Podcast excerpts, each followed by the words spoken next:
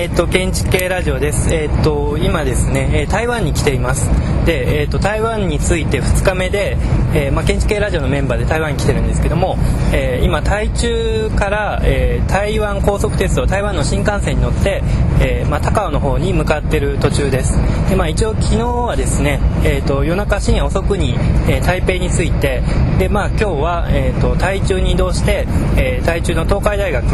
を見たり、それからえっ、と台中の美術館を見たり、えー、といった感じでしたで、えー、とじゃあちょっと、えー自己紹介ということで、えー、と一言ずつはい、えっ、といつも建築系ラジオコアメンバーの五十嵐です。五十嵐です。あの今回の台湾の、えーツアーも、えー発案者の一人です。はい。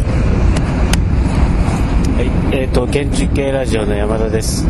えー台湾は非常に暑いです。えー服装に注意しましょう。で、えっ、と今日今たまたま隣に2人学生かな？いらしあの簡単に自己紹介いいです。何々の何々？名古屋の4年です4月から社会人の山村彩香ですよろしくお願いします国士舘大学の国広研究室の北見と言います。今回の台湾建築ツアーの小冊子を作りました。で、えー、と今回はですね、えー、と台湾で、えーとまあ、この旅の、えー、とちょっと案内をしてくれている、えー、と台湾の東海大学の、えーシャーさんにも来ていただいてます。じゃあ、えー、とシャーさんの方からお願いします。のシャーと申します。あの今回がとても光栄であの伊垣さん、まあ、要するに建築ラジオの皆さんと一緒に台湾建築を回って、まあ、あのいろいろこれから見ていこうとしていて、まあ、あの私はあの東大出身なんですけれども2003年入って2007年の3月に卒業して今台湾のアジア大学そして東海大学などを務めています。どうぞよろしくお願いします。はい、えー、とどうもありがとうございました。で、えー、とテーマ台湾の、えーはい。まずあれじゃない台湾のはい。なんか建築事情について簡単にちょっと話してもらっていいですか、あはい。その台北とか台中とか、高雄とかの建築事情。あそうですね、えー、と台湾についてやっぱりあの僕らもまだよく分かっていませんので台湾の,、えーまあその建築について、えーなんかシャーさんの方から説明いただけると嬉しいですけどもいや恐れ入りますがあの僕の立場ではそんなに 偉そうにそんな語れないかもしれないですけれどもでもまああの簡単にあの台湾の建築をあの語っていただきさせていただきます。まずはですねあの簡単にそのあの台湾の建築、まあ、都市とかその例えにすると台北は日本の東京に相当するんですよね首都であって。そして、まあ、高尾は、まあ、あの人情深い情熱な都市であって、まあ、日本の大阪みたいな場所でして。そしてあの僕のあの地元の台南はあの高尾に近いんであの京都みたいなところなんですけれどもそして今僕先ほど台湾の美術館を見て見てたところは台中でしてまあある意味は名古屋みたいな存在でしてそれは簡単にそのアウトラインとしてあのその印象を作られたと思うんですけれども建築というのはやっぱりあの台北市は一番まあ人口が集ま集まれていってあの首都首都であってあのたくさんの建築家もそこに集中していて、まあ、最もあの新しいモダン建築が多い都市なんですけれどもでも最近は、まあ、あの日本の建築家もあの何人か台湾ですごく活躍していて例えば伊藤さんはあの台中のオペラハウスのコンペを買ってそして高尾のあのスタジアムも勝ちました。あの今回の建築ラジオもその高尾スタジアム目当てにあの来られたんでしょうがあのすごく楽しみにしています。また台南市はですねあの古い町で、まあ、もと台湾最も古い都市ででして古い建物がいっぱいでそしてあの日本時代にたくさん建てられた洋館建築もすごく楽しめます。また高尾は、まあ、工業都市であって、まあ、すごく整然とした街並みでして、えーっとまあ、最近は超高層があたくさん建てられています。まあ、中市は、まあ、もちろん同じ新しい都市でしてあの特に伊藤さんのオペラハウスのおかげでその周辺の価値は値上がっていってあの周辺にあのたくさんの超高超高層な工程が建てられています、まあ、それは今簡単に紹介したものですあのまあ、今これ乗っている高速であの、まあ、台北から、えーまあ、高尾の方までこうつなぐようになって今2時間ぐらいでつないでるんですかね。た台北から高尾のあたりは2時間ちょっと。そうですね。ちょうど2時間ぐらい。それまでは何時間ぐらいかかったんですか？飛行機じゃな電車だと。電車だと5時間5時間上回るんですそうするとやっぱすごいあの急激に交通事情が変わってこう都市や建築でどんな変化がこの数年起きて2年前ぐらいでしたっけ？開通したの。そうですね。そうね。開通したのは2006年の年末ぐらいで、えーっと一つ大きな変化はですね昔はやはりよくその飛行機国内線はあのあちこち飛んでいたんだけれどもでも新幹線できたできたらできできた後は結局その国内線があまりまあ値段は高いしそしてそんなに時間は変わらないなくて結局ほとんど国内線はもう週もう終わっなくなってしまったんですよ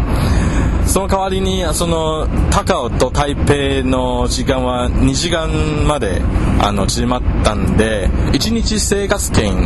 がなりました、要するにある程度は台湾の全島は、まあ、新幹線で1日で往復できるようになりました。それがやはり、まあ、ある意味はその都市と田舎の距離が大変縮まったんですよね。それは一番大きな変換じゃないかと思いますなんかそのことで新しく開発があの促進されたりあとさっきちょっと聞いたんですけど、えーデビッドさんに聞いたのはその、えー台北にある政治関係の機関なんかも台中に少しこう移動するなんてことも起きるんではないかって聞いたんですけどそういう変化はあるありそうなんですか？わからない。まあ、その辺は直線に関連していないかもしれないですけれども、まあ、そもそもあの台湾はですね北の政治の傾向と南の政治の傾向は全然違ってでもやはりある意味は南の人たちはもう簡単に政治の中心とか経済の中心とかにあの行けるようになっていてやはり彼らの参加にもちょっとその投資の風景があ変わりつつあるんではないかと思っていまして。まあそして、まあ、新幹線とは関係ないんですが最近やはり一番僕たちにとって衝衝撃になっているのはあの伊藤さんが作った高尾スタジアムは今年になんか世世界のワールドゲームを開催するようになっていてそれがまあ一つの要するに高尾はという町はもともと工業都市でしてあまりそんなに重視されていなかったんだけれども今回はあの台湾の立場としてとても大きな世界的なイベントを開催して世界に発信することが、まあ、あの注目されているんではないかと思います。えっと、さっきのあの台湾の、まあ、建築の話に戻りたいと思うんですけれどもあの、まあ、先ほどもちょっとあのありましたけども台湾の建築で結構日本の建築が今来てるっていう状況があると思うんですけどその前から日本の建築の影響とかってあったんですか？あ、えっと台湾の建築にと、まあ、その日本の建築の、えー関係だとか影響だとかあと、まあ、最近の台湾から見て日本の建築がどういうふうに映っているのかとかそういうことをいかがでしょうか、まあ、あの実は台湾と日本の関係はもう何十年間の歴史もあって、まあ、昔は日本時代でもあってだから例えば要するに今回あの今でも使われつつあるのが例えば総統府であるその建物自体は日本人の長野平治があの作られたものでしておよほとんどなんか重要な政府機関はまだ日本時代の政府機関を使っているんですよね。それが一つの大きな関連性がありまして。そしてまああの第第2回大戦の後にはやはりアメリカの勢力が入っていてほとんどのエリートたちはアメリカ留学に行って、まあ、たくさんアメリカ的な考えとか持ち帰って、まあ、割と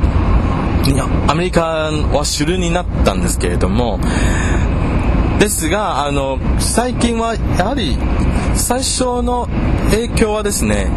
あの90年代、まあ、違う2000年以降に台湾やっぱりあの国際的な知名度をあのもっとなんか上げるためにあるいはその国民的な外交とかいろんな関係で、まあ、国際的な環境にも関係あるんですけれども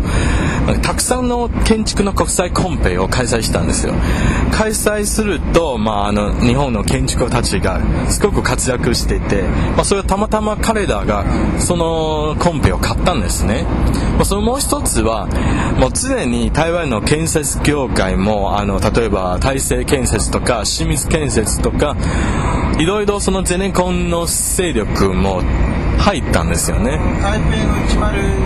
もあれゼネコンなんか入ってましたね。そうそうそう。まあいろいろな関係があるかもしれないんですけれどもでもまあその行きえー、つまりそその関連で、まあ、日本の建築家も、まあ、参加あの台湾の建設を参加できるようになってまあ、特に最近の若者は昔は結構欧米ブームにああ欧米ブームだったんでアメリカの文化とかヨーロッパのブームあの文化とかすごく憧れていてでも現在は逆に日本の方が割と親近感があってとても近づけやすいっていう感覚があって若者はみんなもう日本びいきというかやはり海外旅行といえば東京に行くとかそういうような感覚があってだからだんだんと、まあ、建築だけではなくて、まあ、あの日常生活の影響もかなり大きいと思います。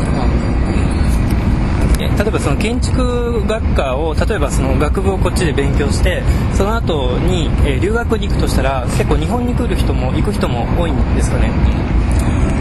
まあ、昔はやっぱりみんな、まあ、留学すれば留学するとすしようとすればやはりアメリカが第一志望でヨーロッパ第二志望。それはまあもちろんまあ日本があのそんなに良くないではなくて大あの基本的にみんな英語学ぶんですよね。もし日本に留学する場合はやっぱり日本語を上達になならなくてはならないしだからそれがまあ最初のギャップになってしまって僕はちょっとなんか変な例ですけですけどもうさいもう小さい頃からもう日本のアニメーションとかコミックとか音楽とかもう完全に馴染み込んでいてだからもう私にとっては全然問題はないんですがでも最近はだんだんとやはりまあ、日本語が喋れなくてもなんとか英語で、まあ、留学しなくてもちょっと何かこう日本の有名建築のところにオープンデスクとかあるいはなんか修行旅行とかそういうことがだんだんあの流行ってきましたね。うんのさっきまあ五十嵐さんも言ってたんですけども台湾というとやっぱり台北台北という構図がずっとあったと思うんですね。であのーやっぱりこの新幹線台湾新幹線ができたことによってあの簡単に台中高尾とか、まあ、移動も具体的にできるし、まあ、それに伴って あの高尾にスタジアムができたり台中にオペラハウスできたりっていうことですごいこう、えーもう台北だけじゃないっていううことになってきますよね。でそれに逆にその台北台北がちょっと危機危機っていうかちょっと、えー台中とか高尾に持っていかれていてちょっともう一回あの台北も頑張らなきゃいけないっていうような雰囲気はありますか？まあ、あの基本的にはそういう恐れはなさそうですけれどもやはりまあ、あのその経済の中心はどうしても台北に集中するということなんですけどでも一つはとてもはっきりしていることは台北は最近はあまり新しい建築がないということ、まあ、101は別としてほとんどまあ新しい建建設とかとかあのいいいい建築とかはないんですね。80年代以来は。さっきスライドでも見せてもらいましたけどやっぱり新しい現代建築割と大中とか、えっと、その高尾とかそっちの方にできるんですよね。確かにそうですね、あのー特に台北は一つのマイナスの部分がありまして当時の価値は高すぎてちょっと何かやろうとしているところにやはりちょっと引いちゃうんですよねそうそうそう。そうそうそう。うん。そう予算が高すぎてちょっと建築家にもなかなかやりづらいんですよ。だからむしろ台中台南高尾そして他のちょっと田舎のところに最近やっとなんか海外留学の若者が帰ってきてやっとなんかこう自分がやることをちょっと安いところにやり始めようというなんかそういうトレンドがあるようです。一応、えーと台えー、と台北だとレムのあの OMA の、えーパフォーミングアーツセンターがシーリンっていうあの八市のところにですよね。そうそうそうそう。はい。あれあれが最近のものです台北？そうですそうです。他他にそういうのってあります？最近の台北の。まあ、実はですねあれはそのクーハスが買ったそのプロジェクトはその台北市長が、まあ、要するにそもそもそういうようなコンペはなかったんだけれどもでも台中市はオペラハウスの組むは大成功でして高尾市もそのコンペが大成功対抗しているような雰囲気。でも実はその後ろに全てをその戦略を計画してたのは東海大学のデビッド先生だったんです。そのオペラハウスもそうだしあのクーハウスのその台北芸術パフォパフォーマンスセンターのも彼のある程度仕業なんですよ。例えばその審査委員会も彼があのハーバードの何何かの先生をあの誘ってあの組んだもの。やはりいい建築を作るという気持ちがだんだんと盛り上がってくるんですよ。時間競争っていうのが生まれて非常にこうデザイン的にこうクオリティがこう高くなっていくような気がするね今後ね。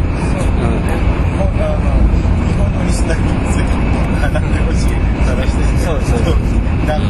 あとあのえ台北は建築の大学ってないんですか？台北はですねあのまあ、台湾のその建築、まあ、大学の建築家の事情はちょっと変ですね。一番要するにあの成績のよいい学生たちはよくあの国立大学に行くんですよ。例えば今台湾だと台北は台湾大学そして交通大学とか清華大学それが一番いい大学なんだけれどでも建築学科はない。倒木しかなかった。その他の建建築学科はほとんど私立にあるんですよ。でもあの台南には成功大学という、まあ、僕の母語でもあるんですけれども結局ちょっとなんか田舎にあるんですがでもあるある意味はあの都でもあるあのふ一番古い町である台南市にあることも、まあ、京都大学の建築学科みたいなところでも想像できますよね。あのせっかく学生さん来てるんでまだあんまり台湾見てないんだけど、まあ、今、えー少し台北の第一印象うん、そうそう夜の台北と、まあ、い昼今日ね大中回ったんだけどその印象っていうか一言なんかある？思ってたよりもこうだったとか日本とよく似てるとかなんか。えーっと そういうことも含めて？ねあんまり海外に来た気分になれないっていうのが なんか正直な感じですけど。うん。なんか私初めてアジアに旅行に来たんですけどやっぱ顔も似てるしなんか日本人とあんまり区別がつかないっていうのでっていうのははありますね。あとでもなんか結構学生さんでも英語が通じるっていうのはなんかすごい勉強家だなと。結構スラスラ ちょっと尊敬しましたも同じで日本語が通じる国になってるのかなっていうのがあって日本から台湾には行きやすくなってるのかなっていうのがあってあと個人一回一度行って熱海行って1年間ほど伊藤豊さんの事務所でオープンディスク生として模型を作っててちょうど台中のオペラハウスと高尾スタジアムだったり台湾大学の模型を作っててちょうどそれが出来上がるって聞いたので実際自分の作ったものがどうなっているのかっていうのが楽しみなんですけども。それはいい経験だね個人的に国立台湾美術館で今日行った時に、はいはい、あの施工の仕方がまばらというか統一感がなかったというかちょっと荒い感じがしたんですけれども、うんうん、あの特に台中のオペラハウスなんかはできたら台湾だけじゃなくて世界的にも有名な建築になるような気がするんですけどもそうです、ね、なんか2009年に完成予定がなんか延期をしてただ見通しがつかないぐらい伸びてしまったっていうのを聞いたんですけれども、台湾の建築を作るものの技術力というのは、まあ、どれぐらい上がっているのかなっていうのがちょっと質問なんですけども。そうですね、まあ、いい質問でも言えるし、まあ、確かに今の台中オペラハウスはもともと2009年の完成の予定なんですが、まあ、確かにあのおっしゃる通りにあのその技術力がちょっと、まあ、技術力とはいえあの要するに今発注作業していてなかなか発注あの要するにやるそのゼネコンが地元のゼネコンがあまりやりたくない。なぜかというとさすがにちょっと膨大な工事でしてしかもちょっと本当にそのテクノロジーが本当にできるのかちょっと心配でなんか倒産する可能性があるではないかという噂があってだから今姿勢まあ接種である姿勢側の考えとしてはやはり海外発注であの日本のゼネコンとかあるいはアメリカのゼネコンとかにやってもらいたいですね。まあ正直今のテクノロジーとはおそらく今オペラハウスはまだそんなに簡単に作れない、まあ、でも伊藤事務所はちゃんとしたその施工の方法とかそのシステムもちゃんとできてます。それは僕がちょうどある時期は手伝っていたんですけれども。はいえーと、じゃああのシャアさんいろいろとどうもありがとうございました。実は追加したい部分がありまして。すいません。まあ先ほどの台北市はあのちょっと質問あったんですよね。台北市の印象は何でしょうか、まあ、昨日はあの台北市の台北駅の周辺に結構全部閉ま閉まったんですよね、何時頃だったっけ？12時ちょっと過ぎ。どこも開いてなかったね、うん、実は台北市の要するに台湾の誇りとも言える製品書店は今回確かそのスケジュールは審議審議店しか